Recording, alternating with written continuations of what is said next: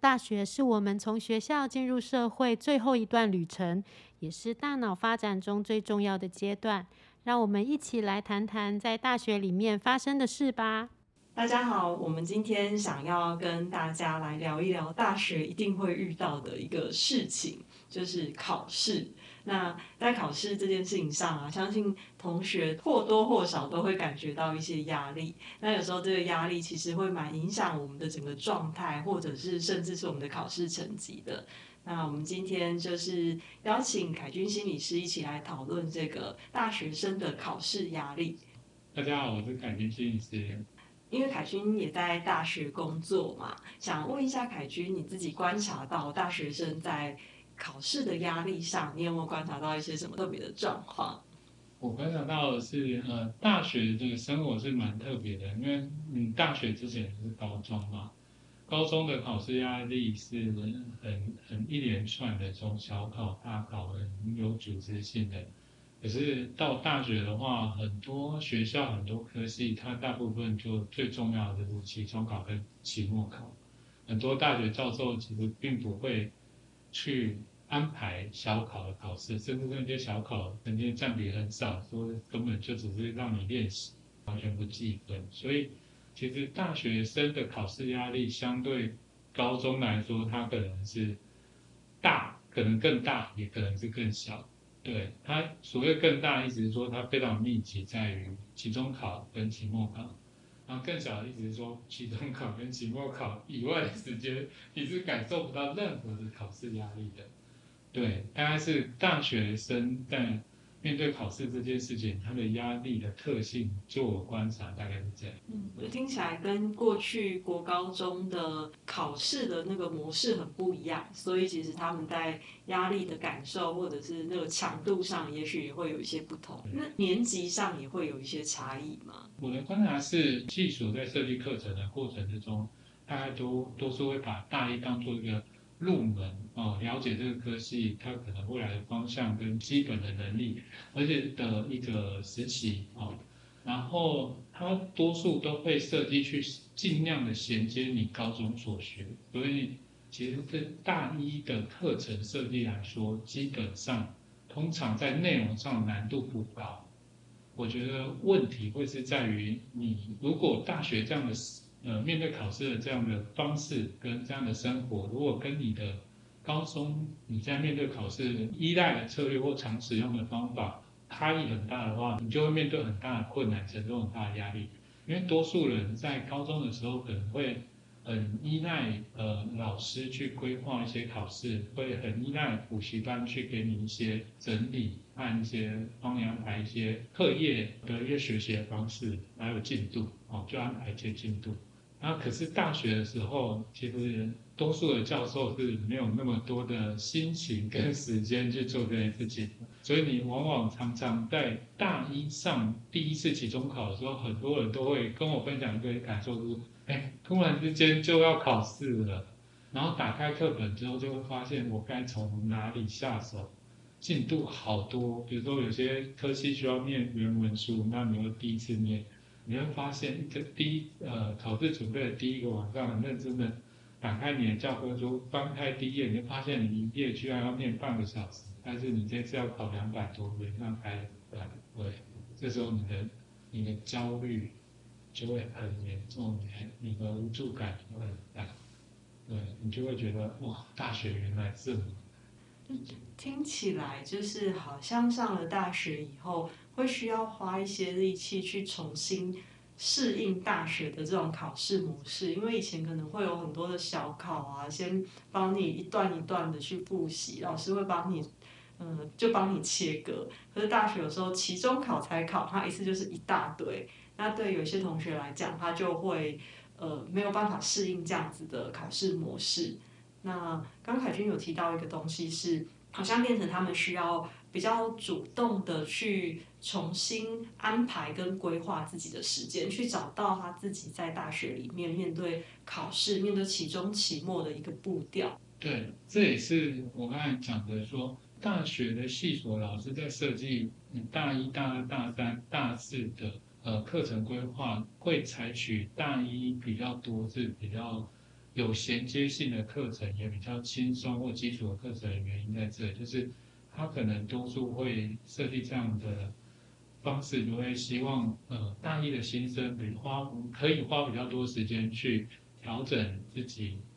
呃大面对大学这种类型的考试的方式，然后养然后开始养成自己面对这样的事情的策略，然后可是也因此。会把专业的科目比较多放在大二跟大三上面，那所以说大二跟大三的面对课业的压力，它的承受是另外一种情况，是说突然之间那种专业科目变成比重非常非常的高，然后你就会变成你学习难度也会很高，而且这些东西没有任何补习班或是任何的呃校外的资源可以去询问，因为有可能。呃，真正懂这件事情的专家，全全台湾可能找不到几个，所以你能够有的资源，通常都是，哎，老师的 office hour 去问老师，然后可是通常。多数的资源反倒会是助教，因为每个课程都有一些学长姐或研究生、研究所的学长姐当助教，你有可能要抓着。我过去我的经验就是要抓着这些学长姐不放，去问那些东西。因为有时候老师一个一个班级面对有些课程的人，可能就是共同必修课，他可能会一次开课就一两百个学生在下面，所以每个人的问题可能。可能没有办法透过老师在课堂上这样呃的一次性的这种这种演讲讲述的方法去解答大家的疑惑，哦，他可能也没有时间让你去问问题，呃，每每堂课你真的要问只有一两个问题可以去问，然后所以说呃会建议大学生多利用那样的资源，就是所谓的老师的 office hour 或是助教的 office hour。还有一种方式是我们看过很多医学系的学生或者是法律系的学生，他可能会采取的策略就是形成一个哦读读书小组，然后共笔这样子，然后透过可能你这段你很不小心昨天熬夜，你可能闪神没听懂了，比如你有一个小组一起学习，你就可以去询问你同组的人。哦，然后你们可会做共笔，大家可能做笔记截长补短的，会做一起形成这样的小组的。平常也是生活也会常常是一起上下课啊，然后一起去图书馆啊，然后一起互相提醒。我觉得这些都是一些大学生常见的策略。然后一直走到大四，大四的课业压力其实又突然之间变少。大四大四的课业压力，就我观察来说，多数的学生是选择性的课业压力。意思是说，大四其实有些人会过得很充实，很多课业压力；有些人可能也会过得很轻松，很没有课业压力。但是他的特性都是这样的，都是他通常都是学生自己的选择。因为比如说。如果你想要继续职攻呃硕士班的话，你可能会希望，而且你有明确的方向，你可能会希望透过大四，然后去修一些研究所的课程。所以这时候你会修好修满，然后你就会有很大很大的个压力，因为你的同你同班的同学就会是那些很有经验的研究生哦啊，所以你相对他们来说，你就变成很没有经验的学习者，然后这时候。你在无论在做报告，或上台报告，或做纸本的报告，或是准备研究所类型的课程考试上来说，你都其实又回到一个新生的状态，所以这一群的大四的学生就会很有压力。那有一些人可能说就会选择直接就业，然后这时候你就会发现，哎，他好像生活的重心就不在学校，然后他就会修少少的课。修一些比比较他有兴趣的课，所以这些人呢，相对来说他，而且他从大一、大二、大三、大四，他已经经过了至少三年、四年的训练，所以他已经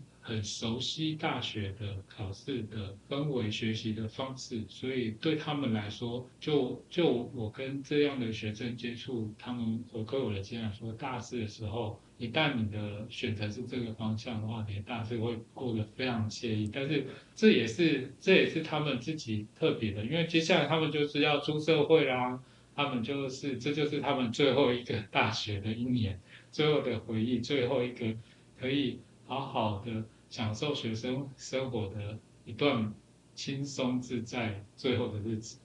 所以他们是这样设定，所以他们会让大四的生活过得非常的惬意，然后可能有些人可能会在你准备期中考很辛苦的时候，你就看到他打卡位置是嗯去去哪里旅游啊，去哪一些景点啊，去哪个很好吃的餐厅，在在跟他的朋友在吃喝玩耍中。所以听起来其实好像每个每个年级他的状况跟主要任务有一点不同哎。因为我听到的是，大一进来有一个很重要的目标，是你得要找到你在大学里面的步调，就是去适应大学它的考试的模式，然后去找到你自己念书的方法跟步调。那大二大三很重要的就是得要去找到，因为它专业科目多，所以要去找到在课堂以外的资源来帮忙你自己。像凯军刚刚提到的，可能。老师的 office hour 啊，然后助教啊，或者是共笔，这个就会是很重要，因为专业科目太多了，就是需要大家共同努力。那大四个别差异就会很大了，因为它关系着下一个阶段，有一些人想要想要继续升学的，他就会有比较多的课业压力；然后如果他想要就业的，他也许在这个部分课业压力他就会变少，他就可以有一些他自己的选择去放松。嗯，所以每个阶段他们的。状态跟任务有一点不同。对，那就是我这几年在大学看到的样貌这样。你自己有哪些私房的小秘诀？面对压力，如何去做一些自我的调试，或者一些呃呃相关的策略吗？因为就是在在学校里面工作，会有一个观察，就是同学他们很常来到。时常事务谈的时候，通常是压力有一点太大了的时候，就是他们感觉到自己压力很大的时候，通常我的形容是已已经有点爆表了啦。我会想要邀请同学，如果其实可以再提早一点，就是再提早一点，有机会先去观察自己的身心状态，这个蛮重要。就有点像是我们还没有到累积到这么大的程度的时候，你有机会先让自己。停下来，或甚至是休息一下，这件事情很重要。因为如果你已经到期中前，你感觉到你压力很大的时候，你其实不太容易可以做什么太多处理，是因为我可能这明天就要考试啦，我怎么可能停下来去放松一下干嘛？我会更焦虑而已。所以如果在这之前啊，同学他们是有机会随时去观察一下，关注一下自己的身心状态，那比较不会是压力累积到有一点过头的程度才来处理。我觉得这个会是一个比较适合的方式。那如果同学有觉察到自己有比较大的压力的时候，因为你觉得，嗯，比如说大学的资源里面，或者是有些有哪些方式是让可以协助同学去处理这样的压力？嗯，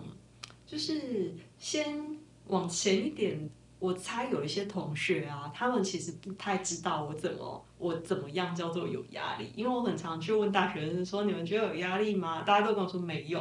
哎，我想说怎么可能？就是明明各种啊考试啊报告人际等等，应该是一堆压力，可他们都会跟我说没有。那我发现其实是同学不太知道我什么样的状态叫压力。那还有一个原因是因为，嗯，因为现在我们大概从早上睡醒到晚上睡觉。这中间这时间里面，我们其实大部分焦点都放在外面，就不管大家在看 YouTube，你也是在看别人嘛，然后你在划你的社群软体，你其实都在看别人啊。所以我发现同学其实比较少时间停下来去看他自己的一些身心状态，所以我会建议同学可以有机会，不知道，我觉得每个人习惯不同，是有些人喜欢睡前啊，每天睡前花一点点时间给自己。啊，或者是有些人，他就喜欢每个周末还有半天的时间，他就自己骑机车去哪里，然后过程里面有机会沉淀。就不管你是用哪一种方法，我会蛮想要邀请同学有机会在你自己的生活里面，真的就是空下一些时间给你自己。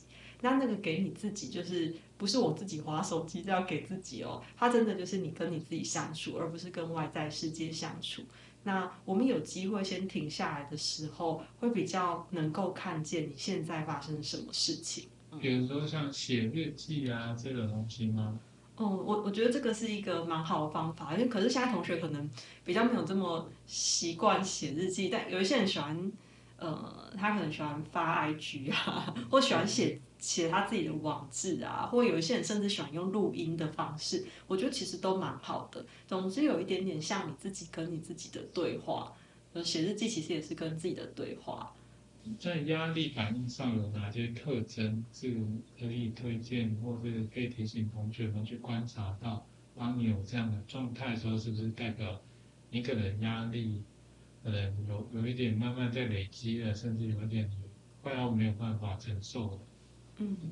嗯。每一个人在压力的反应，其实确实是有一点不同的。有一些人特别容易反映在他的身体症状上，比如说，就是他可能最近很容易头痛啊，或甚至就是拉肚子啊，然后或者有一些人他会是比较像，呃，他过敏会发作，那。身体的反应，我觉得有时候蛮容易被我们忽略的原因是，他可能就会觉得我只是太累，我只是因为最近天气变化。但是这个身体的变化，其实蛮有可能都是压力造成的结果。有些同学他会因为压力，他就是荨麻疹发作，然后他就觉得，哎，我就是荨麻疹发作，他没有意识到这可能是跟你的最近的压力状态有关。那这个是身体的部分。那有一些同学他比较容易会出现在他的一些。可能日常的作息上，比如说他可能最近食欲就特别不好然后，吃的很少啊。有些人是食欲特别多，有些人是压力大的时候特别想要吃东西。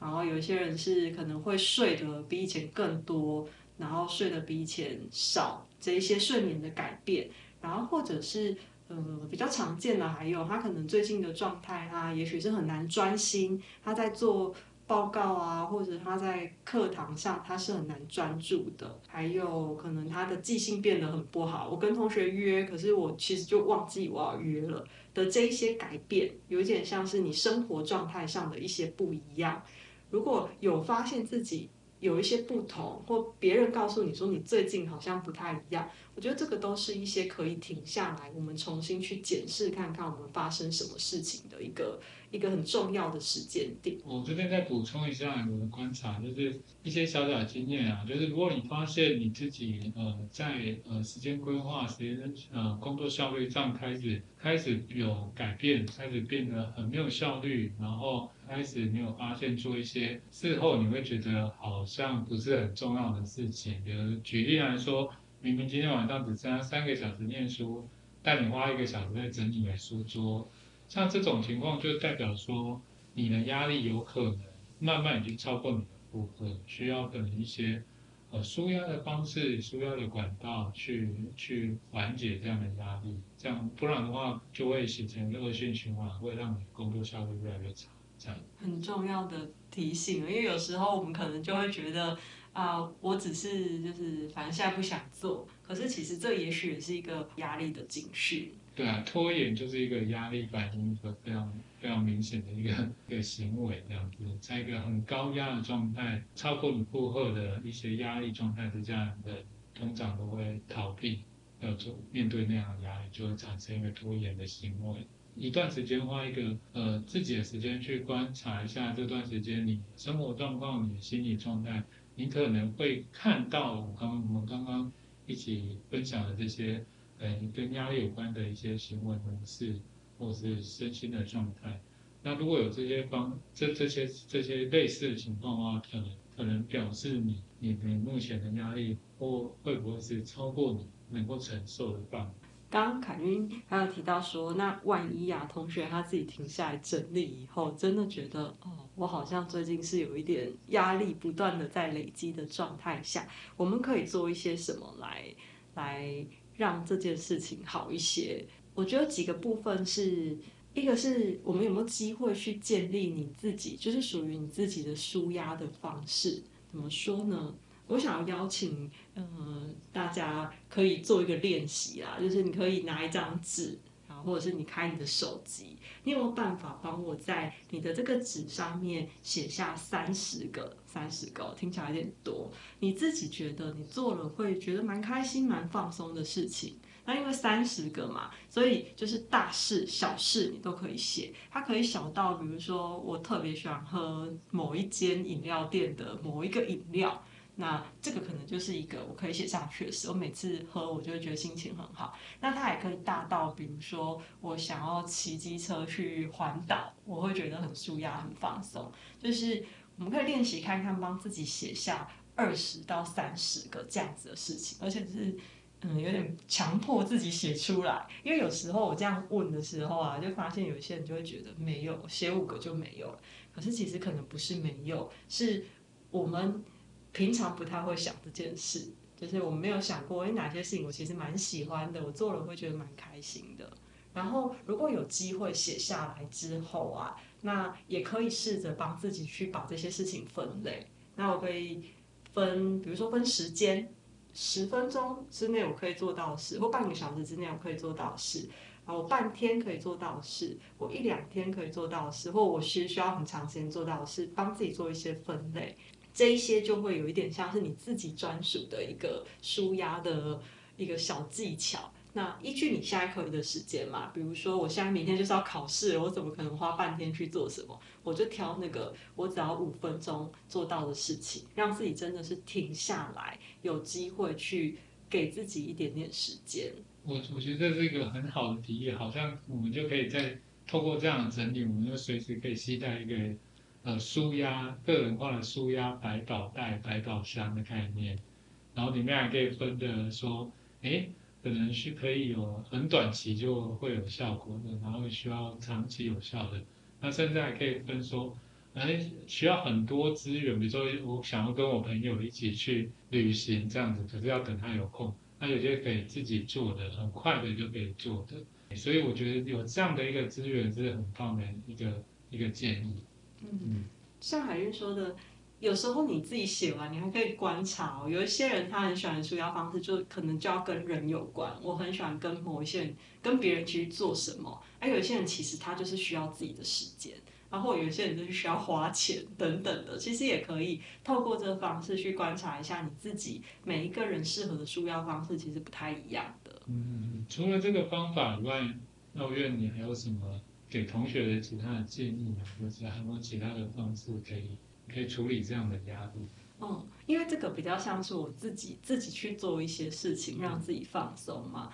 那另外一个部分，我觉得我们有机会去找别人分享这件事情，这个也会是重要的。那就是找你自己信任的人，你觉得他好像是可以，他的回馈有时候是可以陪伴到你的人，去跟他分享你的压力状态。这个。也会是一件重要的事，因为有时候在这个说的过程里面，你其实也在重新的自我整理你自己的状态，然后，嗯，或者是如果说我真的觉得，哎，我找人说一说，我还是觉得没有比较好的话，那我进一步去找更专业的资源来协助我，觉得这些也会也都会是一些很重要的、很重要的帮忙。呃，现在台湾的大学各个学校都有相关的资源嘛，包含。有导师的制度，你可以去跟导师，呃，去聊聊哦这些事情。然后每个系所都有那种直属学长姐跟家家家具直去这种，这种也是一个呃，像药院刚刚讲的就是 social support 人人际支持这块，哦啊，当然也有一些呃专，就是每个学校都有学校的智商中心哦，啊有社区的。智商所、心理治疗所，或者是身心身心科的门诊啊，这些东西诊所等等，这都会是一些可以的资源。当然，还有最重要的就是你的家人、你的你的伴侣。那有一个部分，我不知道该不该这么说，可是也会有点想提醒同学是，嗯，我们说我们在处理事情的原则，其实就是先处理心情，再处理事情。那我会看到有些同学他会。会有很多觉得我不能，就是我不可以在这种时间点停下来休息，我一定要赶快，我就是要让自己再进到那个课业里面，要不然我就完蛋了的这种这种想法，我也想跟同学分享，就是我之前在网络上看到一个日本小朋友写的心事，我觉得他内容蛮有意思的，他就说。他说：“所有的所有的生物本能啊，他就是遇到危险就会逃跑。他只有人类会违反这种生物本能。他就说：为什么我们人类会摸索出不可以逃跑这样子的解答呢？”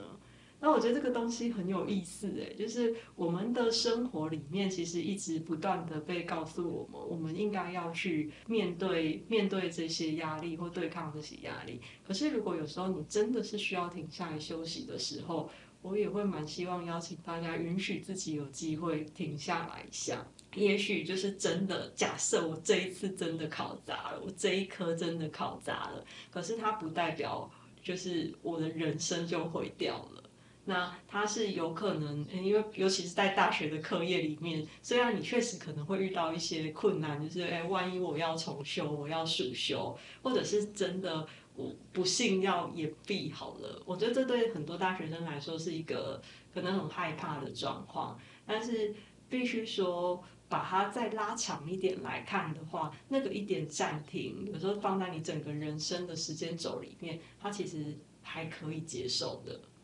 我觉得这是一个很重要的提醒。我们今天就是谈考试压力这个部分，就是给大家一些小小的提醒，可能包括你不同年级你需要面对的挑战是不一样的，然后大家可以在你的生活里面有机会给自己一些时间，留给你自己，让你自己有机会自我整理，然后有一些你自己的舒压方法。啊，也祝福大家可以在大学的生活里面，就是考试顺利，欧巴。好，谢谢大家，谢谢大家，拜拜，拜拜。